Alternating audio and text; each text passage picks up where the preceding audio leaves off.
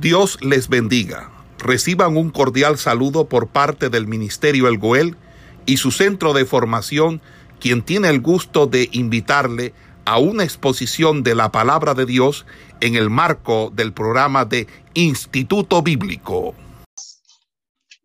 Eh, eh, estuvimos analizando el imperativo, ¿verdad? El mandato que Dios le hace al profeta de ir a esta ciudad, una ciudad pagana, una ciudad que le había hecho mucho daño a la nación judía, era la capital del mundo en ese tiempo, era la capital del imperio, pero los asirios eran un pueblo muy cruel y el profeta es enviado a esa ciudad para predicar este evangelio. Y, y estuvimos analizando la, la, la negación del profeta a obedecer la voluntad de Dios y las consecuencias que vinieron por ello. Y estuvimos también analizando, ¿verdad?, la restauración que Dios le hace cuando él se arrepiente de haber desobedecido al Señor, el mensaje eh, que se predica en Nínive, ¿verdad? Es un mensaje que casa con el mensaje que predicó Juan el Bautista, que predicó Jesucristo, y nos damos cuenta que es el mensaje que nosotros debemos predicar hoy, porque es el mismo mensaje. Siempre que hay un incremento de pecado en una sociedad, Dios llama a su pueblo a un arrepentimiento, a que el hombre se vuelva de la rapiña y que se vuelva de la maldad en que está sumergido.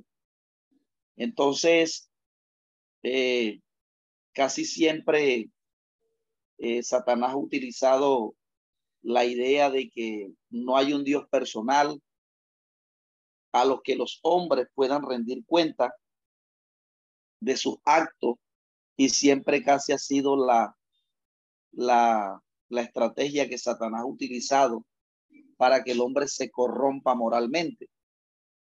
En este caso, estamos hablando de Nínive, ¿verdad? Una nación pagana, una nación que no tenía eh, quizás el conocimiento del Dios de Israel, del Dios que había sacado Israel de Egipto, sino que ellos tenían eh, costumbres, eh, se dice que para este tiempo ya las enseñanzas orientales ya tenían ímpetu en, en estos pueblos. Eh, entonces, eh, de alguna manera u otra, amados hermanos, nosotros nos podemos dar cuenta que así como Dios construye un plan para salvar a los hombres y que en la Biblia eh, Dios viene preparando el camino, ¿verdad? Para la salvación y utiliza a los profetas eh, así también el enemigo ha venido preparando como que la antítesis, ¿verdad? El enemigo ha venido preparando un plan para que el hombre no crea a lo que Dios manda a través de los profetas y a lo que, a lo que manda a través de su palabra. Entonces, ha sido un trabajo que Satanás ha hecho desde tiempos antiguos, ¿verdad? Desde el mismo, desde el mismo momento en que Dios le habló a Adán con que Dios te ha dicho, no comas del árbol. Entonces, eh, siempre Satanás ha querido que el hombre no crea el mandamiento de Dios que a la postre lo que le va a servir es para su propio beneficio. Siempre Satanás ha tratado de llevar a los hombres a que desobedezcan o a que crean no lo que él comunica a través de la revelación, eh, en este caso de los profetas, sino que se crea al pensamiento eh, extrapolado de Dios, o sea, que se le termine creyendo un hombre. Entonces, este, es una de las cosas, amado hermano, que Satanás ha venido haciendo. Entonces, estos pueblos tenían sus propios dioses, sus propias divinidades, tenían sus propias creencias. Y esto había ocasionado la, la despiadada vida que estos hombres tenían, no solamente en lo moral, sino también en lo, en lo que tenía que ver eh, eh, en la injusticia. Entonces, cuando el pecado incrementa, fíjese que la justicia eh, tradicional, cuando se violenta la justicia, la justicia exige que la persona que viola la justicia se, se, le, se le dé una sentencia. Cuando nosotros violamos la ley, eh, la justicia tradicional exige que el que violó la justicia se le coloque una sentencia, ¿verdad? Pero Dios muestra o vislumbra la gran justicia y el gran amor porque la ley de Dios también lo exige, pero fíjese que de alguna manera u otra, aquí Dios se va vislumbrando la misericordia para con los hombres, que a pesar que eran pueblos paganos, no por ello se debía desconocer que a la postre eran creación del Señor y que si Dios le va a su juicio a ellos, este, entonces los profetas o el mensaje de los profetas era muy importante que se colocara de relieve porque el mensaje que Dios trae a través de la profecía o condena o salva. En este caso, el mensaje que Jonás coloca de relieve eh, provoca en ellos un arrepentimiento. Fíjese que, que eh, es bueno, ¿verdad? Que Dios, porque desde aquí se comienza a mostrar la gracia. Es decir, la justicia de Dios es verdad que exige muerte.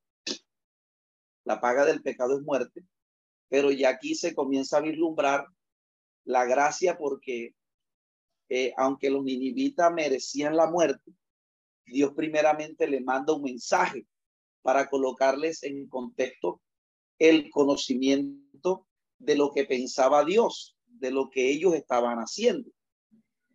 Pero que si ellos se arrepentían de tal rapiña que había en sus manos, entonces Dios les perdonará la vida. De lo contrario, ellos serían ejecutados y ajusticiados por la justicia divina. Entonces, una vez Jonás coloca el mensaje de relieve, estos hombres toman una actitud de arrepentimiento. Entonces, los ninivitas fueron justificados por la fe, porque allí no se hizo ninguna señal. Algunos dicen que fue que los ninivitas vieron vomitar a Jonás y ellos creían al dios P. Pero creer esa mitología creer eso sería darle la gloria al dios P que creían los, los. Entonces, eh, más bien es lo que creer o colocar la atención, ¿verdad? en que ese pueblo colocó oído, colocó sus sentidos espirituales abiertos ante un mensaje que se estaba emitiendo. Y yo, que vaya, qué sorpresa. Cuando el mensaje es colocado de relieve y colocado eh, en una cúspide, el pensamiento de Dios para esa gente, esa gente tiene una actitud de arrepentimiento. Entonces, y no solamente lo hacen las personas del común, lo hacen los reyes, mis amados hermanos. Personas que estaban en eminencia, porque siempre las personas que están en eminencia, por el alto cargo que tienen, tienden a colocarse en un orgullo que les permite rechazar el mensaje que Dios le pueda eh, brindar a través de, sus profetas. Entonces, eh, cuando las personas se arrepienten, fíjense que ya de aquí de antemano se estaba vislumbrando la gracia, porque el mensaje que trae consigo la gracia es arrepentidos porque el reino de los cielos se ha acercado. Entonces, cuando esas personas toman esa actitud de arrepentirse, de reconocer que se está haciendo mal y que si uno se aparta, la misericordia de Dios lo alcanza, entonces eso es gracia y es amor. Porque mire, hoy en día hay algunas justicias que cuando usted comete un delito, usted, usted tiene que pagar la sentencia. No vale si usted llora, no vale si usted se arrepiente, no vale, usted cometió el delito y si se hallan las pruebas fehacientes de que usted cometió el delito, usted debe pagar, sea con cárcel o sea con la muerte. Eso exige la justicia romana. Pero fíjese que la justicia divina siempre le, le presenta al hombre una salida antes de que se emita el juicio y es el arrepentimiento. Entonces, en la justicia tradicional, usted se puede arrepentir que ya no hay vuelta atrás. Pero en la justicia de Dios, cuando alguien se arrepiente, por eso la, la postura que ya se asoma, ¿verdad? En los sapienciales, es que el que peca y se aparta alcanza misericordia, pero el que encubre su pecado no prosperará. Y es que ese es el problema de hoy en día el no confesar el pecado, porque eso es lo que destruye una vida espiritual. Porque fíjese que hay personas que pecan y, se, y aún así se mantienen calladas, no, no hablan con su pastor, no son sinceras y, y aún así ministran, tocan, sirven. Entonces, eh, en contraste con la posición a veces del pueblo de Dios, que tiene esta tendencia de presunción, de la verdad, de presumir, de presumir de que estoy bien cuando sé que estoy mal. Y aún así no hablo con mis autoridades para que me colocan en disciplina, porque la persona hoy en día ve la disciplina como algo eh, fatal antes que su salvación. Entonces, el, eh, Dios eh, sorprende, ¿verdad? En darle una oportunidad a estas personas, aunque sean paganas, porque ellos toman una actitud de arrepentimiento. Y por eso lo que estuvimos hablando era que Dios le dijo a los fariseos, porque los fariseos querían ver señal para poder aceptar a Jesucristo. Pero Jesucristo le dijo, esta generación perversa demanda señal, pero señal no le será dada, porque a la predicación en Nínive se arrepintió y he aquí más que Jonás en este lugar. Es decir, es la palabra la que nosotros eh, nos debe nos debe conducir, ¿verdad? Yo entiendo que una persona dice, bueno, yo quiero orar primero, pero es que uno tiene que seguir lo que la Biblia dice, lo que la Biblia enseña. Cuando uno toma una decisión creyendo en lo que la Biblia dice, entonces eso nos lleva por un, a un puerto seguro, ¿verdad? Si la Biblia me dice no adulteres y yo pongo la mirada o mi corazón se pone en una mujer que no es la mía, entonces si yo obedezco a mi corazón y no a la palabra, entonces yo voy a caer en desgracia, porque es que el hombre hoy en día es dado a los sentimientos. Entonces la gente se deja llevar por lo que le diga su corazón y no por lo que dice la Biblia. Y es que hay decisiones que uno tiene que tomar muchas veces, que aunque a nuestro corazón no le guste, pero la Biblia, yo debo seguir en las directrices que me da la escritura. Entonces lo que Jonás colocó en escenario, la palabra de Dios, y la gente también tenía sentimiento, pero ellos obedecieron a la palabra y esto provocó en Dios, ¿verdad? Que Dios les tendiera su misericordia o que les ampliara el plazo, porque si una persona se arrepiente, es justo para con la justicia divina de Dios absolverlo de, de, de, de, esa sentencia que ha sido imputada sobre ellos. Entonces, como estuvimos analizando, esto provoca que Jonás eh, se, se moleste, ¿verdad? Porque pareciera que, bueno, Jonás como que tenía, porque a veces cuando a uno le hacen daño, ¿verdad? Cuando una persona le hace daño a uno y nuestro corazón eh, no es protegido por el Señor, uno va a querer venganza por esa persona. Entonces, por eso es que eh, cuando a nosotros nos hagan daño, una de las maneras que nosotros podemos ver si es resentimiento o no, es cuando nosotros queremos venganza para esa persona. Si nosotros queremos que Dios la justicie, entonces es una muestra de que nuestro corazón no, no está puro, porque nosotros eh, eh, tenemos que seguir es el carácter divino, ¿verdad? Que aunque a nosotros nos hayan hecho daño, nos hayan traicionado, sin embargo, el que nos traicionó y el que nos, el que nos, ah, nos hizo daño, nosotros aún debemos orar por él para que esa persona alcance misericordia. Porque mire, cuando una persona que nos ha hecho daño, que nos, que nos, que nos ha golpeado en gran manera, se da cuenta de que en vez de nosotros desear la muerte para él, en vez, en vez de ello, estamos orando para que Dios le, le restaure. Cuando esa persona se dé cuenta que uno está orando por ella y no queriendo una venganza para con ella, entonces esa persona, eso lo va a hacer, va a provocar más arrepentimiento en ello. Y eso fue lo que hizo Cristo.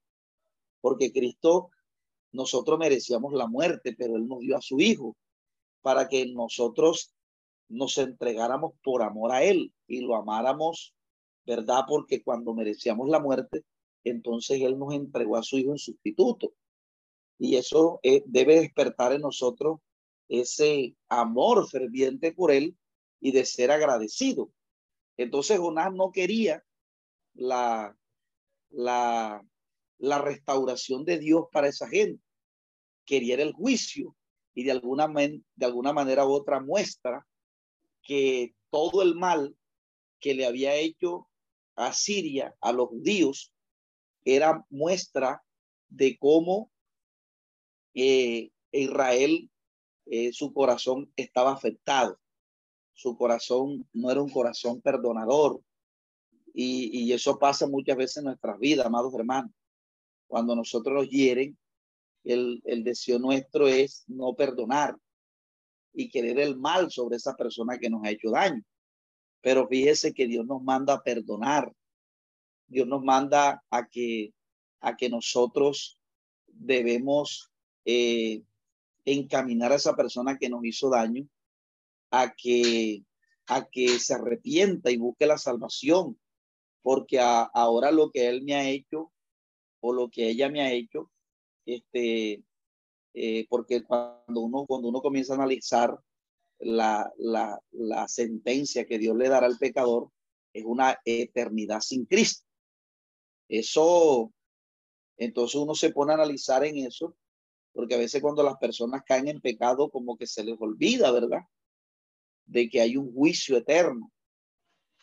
Entonces, Jonás, dice la escritura, que se, se fue por allá, eh, lejos de la ciudad, a esperar qué acontecería.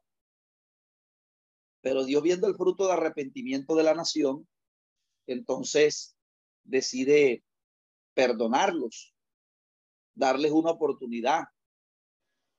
Y esto molestó a Jonás y la Biblia enseña que él eh, hizo una enramada y como que le pegaban los rayos del sol y eso le fastidiaba, pero Dios hizo crecer una calabacera, la cual le quitó el calor que Jonás sentía. Entonces, eh, al siguiente día Dios envió un gusano y, que acaba con la calabacera. Entonces, Jonás se molestó porque Dios, porque la calabacera se la había comido el gusano. Entonces, eh, con esta enseñanza, Dios le hace entender a Jonás que su soberbia, que en la soberbia, ¿verdad? No se obra con justicia, porque él se molesta en, porque la calabacera eh, se haya muerto y ya no le esté dando a él el, el, el beneficio que le estaba brindando, pero una, pero una calabacera que no, en la cual él no trabajó ni hizo nada. Entonces, él estaba preocupado o estaba molesto porque la calabacera haya muerto, ¿verdad? Y no estaba preocupado y no le preocupaba que Dios matara a los animales y matara a una nación. Entonces, eh, Dios lo calla con esto porque, oye, estás preocupado porque una calabacera eh, murió, pero no estabas, no te interesaba que las personas de esta tierra murieran junto con los animales. Entonces, eh, con eso Dios lo, lo confronta porque Dios es un Dios de justicia. Y el, propósito es restaurarlo, de que él, eh, fíjese, porque dice que él con rabia deseaba morirse, deseaba morirse porque Dios no actuó en juicio como él quería, no porque Dios no actuó en, en venganza, sino que a Dios actuó fue en, en, en misericordia, ¿verdad? Y, y, nosotros, eh, cuando el corazón de nosotros, cuando nosotros nos hacen daño y nosotros queremos, nosotros queremos venganza para esa persona que nos hizo daño. Y cuando nosotros queremos vengan, vengarnos desde ese punto de vista, cuando nosotros queremos la venganza, es la muestra de que nuestro corazón eh, eh, se dañó por esa acción y que necesita ser restaurado. Por eso la Biblia nos manda a nosotros a orar por nuestros enemigos y llorar porque nos, por los que nos ultrajan. Fíjese que Dios en Mateo nos manda a nosotros a que oremos por los que nos ultrajan. ¿Por qué, amados hermanos? Porque cuando nosotros perdonamos eh, al que nos hace daño y abrimos la puerta no solo a la reconciliación, sino al amor. Mire, hay personas cuando nosotros nos hacen daño y nosotros no le abrimos la puerta al perdón, ni le abrimos la puerta al deseo de vengarnos, eh, al, a, la, a la misericordia. Entonces, esa venganza, ese deseo del mal por el otro, nos va corcomiendo y esa es una puerta que se abre para que nuestro corazón cada día se dañe más. He visto personas que se resintieron con alguien y no la perdonan. La persona no la perdona, no la perdona. Y, y cuando nosotros no perdonamos, le abrimos el portón a Satanás para que nos vaya llenando de soberbia, de, de, de falta de misericordia, para que nuestro corazón se endurezca. Pero cuando el hombre perdona, le abre la posibilidad al, al, a uno lo que le está abriendo es la posibilidad al corazón de uno a que, a que se llene de amor. Entonces, por eso Dios eh, no quiso dejar a Jonás así. Dios lo pudo dejar así, ¿verdad? Pero Dios le da esta enseñanza con el propósito de restaurarlo, de que él entre en razón que él está equivocado.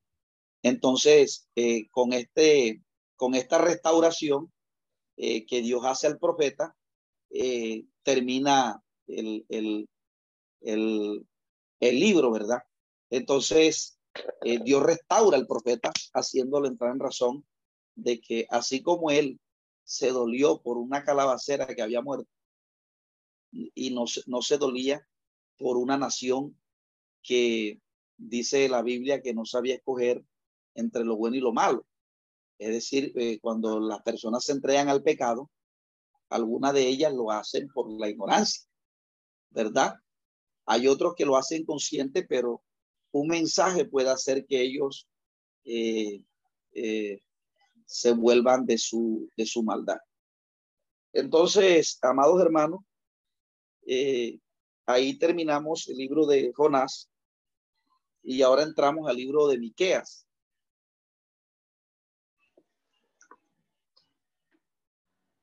Miqueas, ¿verdad? Es un libro que este profeta eh, es un profeta bastante importante por el contenido del mensaje que tiene. Es un profeta también, fíjese que eh, uno, uno se da cuenta que el gran contraste que hay aquí, que muchas veces nosotros, el pueblo de Dios, nos volvemos más eh, renuentes a la palabra de Dios que los mismos que, que, el, que el pueblo inconverso, que el pueblo pagano. Porque Jonás eh, predica en Nínive y el pueblo se arrepintió. Pero vaya uno a predicar, pero mire los profetas predicando en Judea predicando en Judá, predicando donde se conocía la Biblia. El, los, los predicadores no eran rechazados, la palabra de Dios no se creía. Entonces, Miquea eh, eh, es, este nombre significa alguien dedicado a Jehová.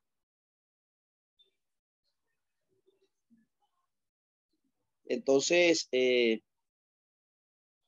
este nombre lo encontramos por primera vez en Jeremías 26, 18. Eh,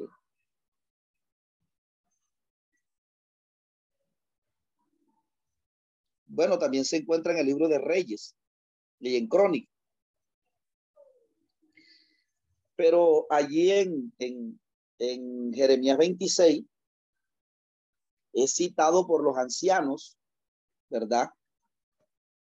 En primera de, en Jeremías es citado por los ancianos, cuando Jeremías comenzó a profetizar que la nación sería destruida, y los ancianos de Israel apelan al profeta Miquea, que como nos va a decir el encabezado, había profetizado en los tiempos de la de de Acaz, Jotán y Ezequiel, reyes de Judá.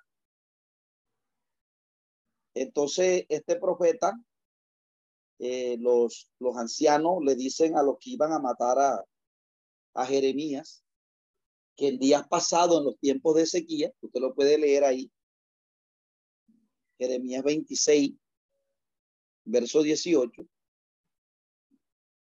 Vamos a leerlo un momento para que usted se más o menos ubique. Jeremías 26, 18.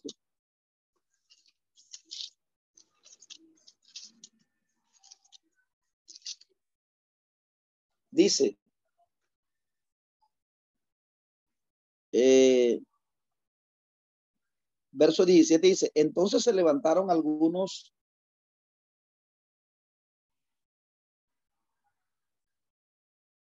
Entonces se levantaron algunos de los ancianos de, la tierra de, y hablaron a toda Judea en reunión del pueblo diciendo, Miqueas de Meroset profetizó en tiempos de sequía, rey de Judá, y habló a todo el pueblo de Judá diciendo, así ha dicho Jehová de los ejércitos, Sión será arada con, como, como campo, y Jerusalén vendrá a ser monte de ruinas, y el monte de la casa como costumbre de bosque. Entonces los ancianos dicen, ¿acaso lo mataron Ezequiel, rey de Judá, y y todo Judá. No temía a Jehová y lloró en presencia de Jehová, y Jehová se arrepintió del mal que había hablado contra ellos. ¿Haremos pues nosotros tan gran mal contra nuestras almas? Entonces, eh, aquí van a matar a Jeremías y los ancianos traen a colación la profecía de este profeta, valga la redundancia. O sea que eh, como lo va a decir el encabezado, ¿verdad? él profetiza en el tiempo de Jotán, Acaz, que es un rey bastante perverso en Israel, que comenzó bien, pero después se corrompió, y Ezequías. Y eh, este libro tiene, eh, por así decirlo, tres discursos. Presenta este libro. Tres discursos eh, que designan claramente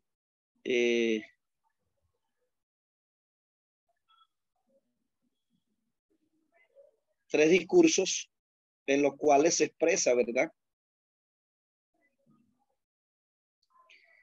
El, el, la, el, el, pensamiento, la sentencia de, o, la, o las razones por las cuales Dios va a emitir un juicio con la casa de Judá y con la casa de Samaria. Recuerde que la Biblia siempre que habla de Samaria está hablando de Israel del norte. Entonces, eh, eh, el primer discurso comprende el capítulo 1 y el capítulo 2. El segundo discurso eh, contienen el 3 y el 5 y el último discurso, el capítulo 6 y el capítulo 7. Son los discursos que presenta este libro de Miqueas.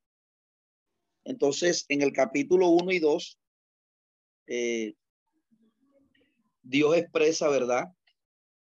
Las razones por las cuales eh, Dios emitirá el juicio contra la casa de, de Jehová contra, la, contra los moradores de Jerusalén y de, y de Judá.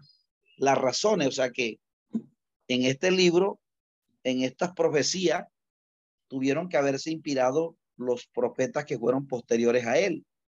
En el caso de Jeremías, que fíjese que eh, cuando está la pugna allí, ¿verdad? Cuando Jeremías está profetizando, entonces había que Micaías profetizaba que vendría un año bueno para los reyes. Pero Jeremías, apelando a los profetas que habían sido antes de él, él dice en el capítulo 28, si no estoy mal, él dice, pero miren hacia atrás. Los profetas que fueron antes de nosotros no profetizaron paz. Ellos profetizaron es guerra. Y profetizaron este eh, calamidad.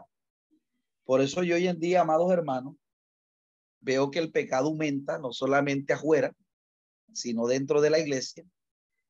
Y los, y los profetas se ven que están como Micaía porque profetizan es de su corazón. Siempre que aumenta el pecado en una nación, en el pueblo, eh, yo me quedo sorprendido.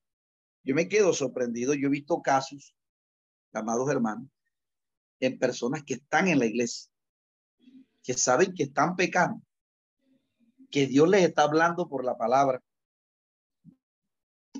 y las personas no se arrepienten. Las personas siguen el pecado como si nada, dándole gusto a su corazón.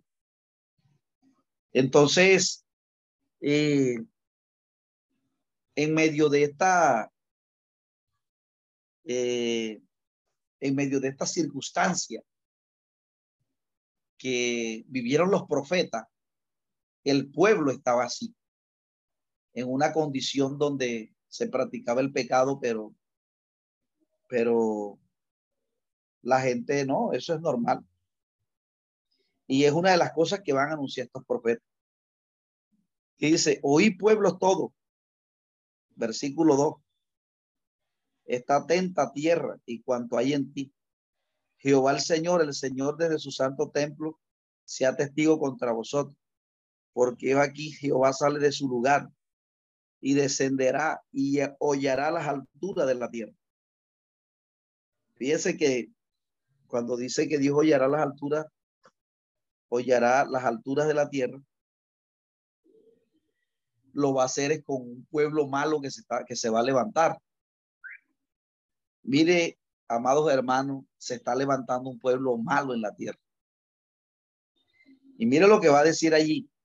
Y se derretirán los montes debajo de, él y los valles se hendirán como la cera delante del fuego, como las aguas que corren por un precipicio. Entonces vi eso aquí, ahí está la sentencia, ahora viene la causa. La va a describir el capítulo, el verso 5. Todo esto por la rebelión de Jacob. Jacob hace referencia a Israel y por los pecados de la casa de Israel. Eh, entonces dice, ¿cuál es la rebelión de Jacob? ¿No es Samaria? Casi siempre Israel del norte se relaciona con Jacob. Por eso, cuando la mujer samaritana se encuentra con Jesús, ella le dice, Jacob nos dio este pozo, porque Israel del norte siempre se relacionaba con Jacob. Y por eso aquí dice, ¿cuál es la rebelión de Jacob? No es Samaria. Entonces fíjese que eh, los de Samaria se enorgullecían por ser del norte. Entonces recuerde que en el tiempo de la rebelión de la de la que el pueblo de Dios se divide, el propósito en la división es que nosotros mismos caigamos en orgullo. Entonces Israel del norte se enorgullecía porque era de Samaria. Y los del sur se enorgullecían porque eran de Jerusalén. Mire lo que hay ahí, dice. ¿Cuál es la rebelión de Jacob? ¿No es Samaria? ¿Y cuáles son los lugares altos, los lugares altos de Judá? ¿No es Jerusalén?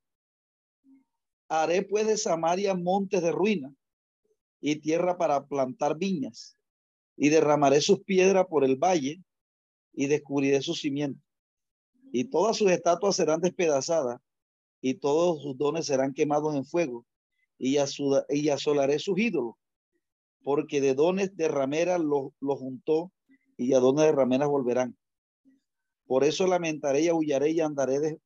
entonces, él comunica la sentencia. Entonces el profeta dice, ¿verdad? Y aquí nos muestra a nosotros la calidad que tiene que tener un predicador. El predicador cuando comunica la sentencia, eso no le causa agrado en su corazón. Y ese que Dios le, ¿por qué va a ser castigo a Samaria? Por la idolatría que ellos tienen sobre la ciudad. Hoy en día, amados hermanos, la iglesia está dividida. Y hay gente que la gente se enorgullece porque ha construido templos grandes y porque tienen cantidad de personas. Entonces la división siempre le da paso al orgullo. y eso lo conoce Satanás. Entonces ellos se enorgullecían porque eran el rey del norte, porque Samaria la capital de Israel, porque allá nada más habían dos tribus, porque ellos tenían las diez tribus, porque tenían buen dinero, porque tenían, eh, este, tenían un éxito económico impresionante y habían hecho de Samaria un ídolo. También eh, eh, cuando habla de dones, está hablando de los regalos que Dios les había dado a ellos. Y ellos se enorgullecían por los, por los regalos que Dios les había dado, por la posición que ellos tenían. Y entonces el profeta emite una sentencia contra eso. Porque, amados hermanos, siempre que hay egocentrismo, siempre viene el juicio de Dios. El ego hace que uno no acepte la palabra cuando Dios lo quiere reconvenir a uno, porque siempre que Dios emite un juicio, lo hace con personas que hasta están bajo de uno. ¿Quién iba a pensar que Natán tenía la razón cuando Juan molestaba a David? ¿Verdad? ¿Quién iba a pensar que Pedro tenía la razón cuando Juan amonestaba a Caifás y Anás? ¿Quién iba a pensar que Jesús tenía la razón cuando amonestó a los líderes de Israel? porque en ese tiempo Jesús no era nadie. Para ellos Jesús no era alguien eh, importante. Hoy nosotros que vemos a Jesús importante, pero para el Sanedrín Jesús no lo era. Jesús no representaba una persona importante.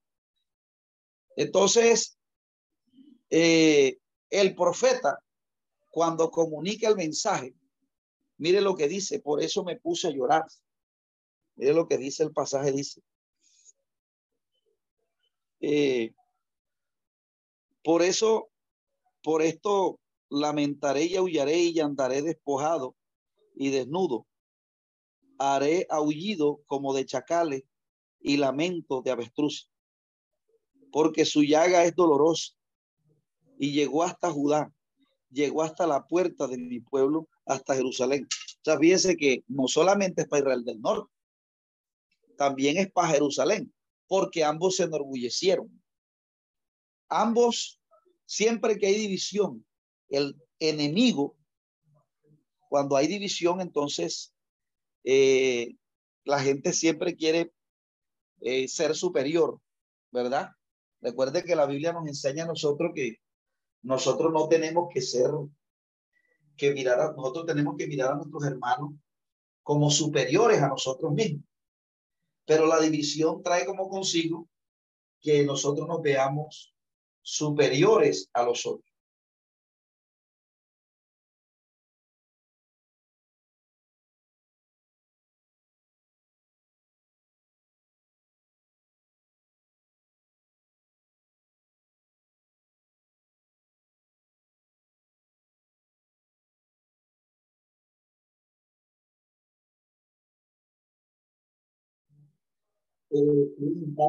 Este, entonces, les decía que el profeta verdadero o el predicador, porque eh, el mensaje profético, la gente piensa nada más que, el profeta es como, como, eh, como los hechiceros, ¿verdad?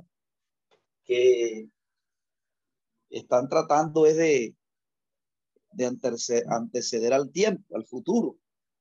Pero el profeta verdadero llevaba un mensaje, un mensaje que llevaba como consigo un llamado al arrepentimiento. Y nosotros como predicadores, por eso es que la Biblia nosotros nos llama también profeta. Porque cuando nosotros colocamos en el escenario el llamamiento al arrepentimiento en estos tiempos, nosotros también estamos actuando en calidad de profeta. Porque es que se viene un juicio para la tierra. Entonces, eh, pero lo que quería resaltar del profeta era que cuando él comunicó el mensaje, la sentencia que venía sobre la humanidad, sobre los hermanos y sobre Israel del Norte, dice que él comenzaba a huyar como un chacal, es decir, que él comenzó a dolerse de lo que se venía. Él no comenzó a, a, a decir, bueno, que le caiga a ello, a mí no me importa, no. El profeta verdadero o el predicador verdadero siempre es un hombre que va a amar que se va a ver reflejado el amor a quien él está comunicando la palabra. Por eso, siempre que nosotros prediquemos, eh, las personas a las cuales nosotros les predicamos, eh, se debe ver reflejado, ¿verdad? El amor que nosotros tenemos para con ellos. Que no lo estamos haciendo simple y llanamente porque eh, nosotros, Dios nos ha hablado y, y sí, no, es porque es porque nosotros les amamos y no queremos que ellos este, eh, les pase tal calamidad. Entonces, por eso es que la, la predicación, el mensaje, debe ser, de nosotros todo mensaje, eh, por ahí había un predicador diciendo que, que el pez primero había que sacarlo del agua y que no hablarles de pecado. Pero la Biblia no enseña eso. En eso el hermano sí estaba equivocado. Eh, no, no podemos hablar de pecado. No, todo lo contrario. O sea, nosotros tenemos que decirle al borracho que él tiene una sentencia por ello. Que hay una, porque la Biblia dice en 1 Corintios que los borrachos, y los adúlteros, los fornicarios, las personas que están practicando relación sexual antes de casarse, hay una sentencia. ¿verdad? Pero cuando las personas eligen buscar de Dios, ellas son absueltas. Pero entonces la gente, ¿cómo se dará cuenta? Porque es que a veces la gente piensa que nada más el único que tiene que buscar a Dios es el que tiene cáncer y el que tiene sida. Pero no, también el que está borracho tiene que buscar a Cristo para que Dios le ayude a salir de ese pecado. Entonces, si nosotros no hablamos del pecado en nuestros mensajes, entonces la gente allá afuera no se, no, no se va a dar cuenta. O la persona, eh, nosotros tenemos que ser claros con ellos, no ofendiendo, pero sí dejando eh, claro la, la justicia que hay sobre aquellas personas que no se arrepienten, pero que cuando la persona toma una postura delante de Dios de humillación, esa persona será absuelta. Entonces, básicamente, amados hermanos, este es un mensaje. Aquí no era, el contexto no era personas que no conocían, como, como Jonás. El contexto era personas que conocían la palabra. Pero fíjense que, la, que aquí hay un rechazo de parte del pueblo de Dios al profeta. Entonces, hoy en día nosotros, los predicadores, ven el chisme en la iglesia, ven la murmuración, y, las y las personas no, no, no fungen en calidad de profeta, ¿verdad? Para amonestar, porque amados hermanos, cuando la Biblia dice, no andaréis chismeando entre tu pueblo, no atentarás contra la vida de tu prójimo, eso es un pecado impresionante. Entonces, eh, el, el mensaje de Dios debe ir direccionado primeramente hacia su pueblo y luego hacia los demás. Pero bueno, siempre uno mira, ¿verdad? La, la actitud que tiene el receptor a quien se le anuncia el mensaje. Bueno, amados hermanos, vamos a dejarlo por aquí. Ya son las seis de la tarde, vamos a estar orando para que Dios eh, le, le bendiga. Creo que... Esperamos que este estudio haya sido de bendición para su vida y ministerio. A Dios sea la gloria. Este es el Ministerio El Goel vidas transformadas para cumplir el propósito de Dios.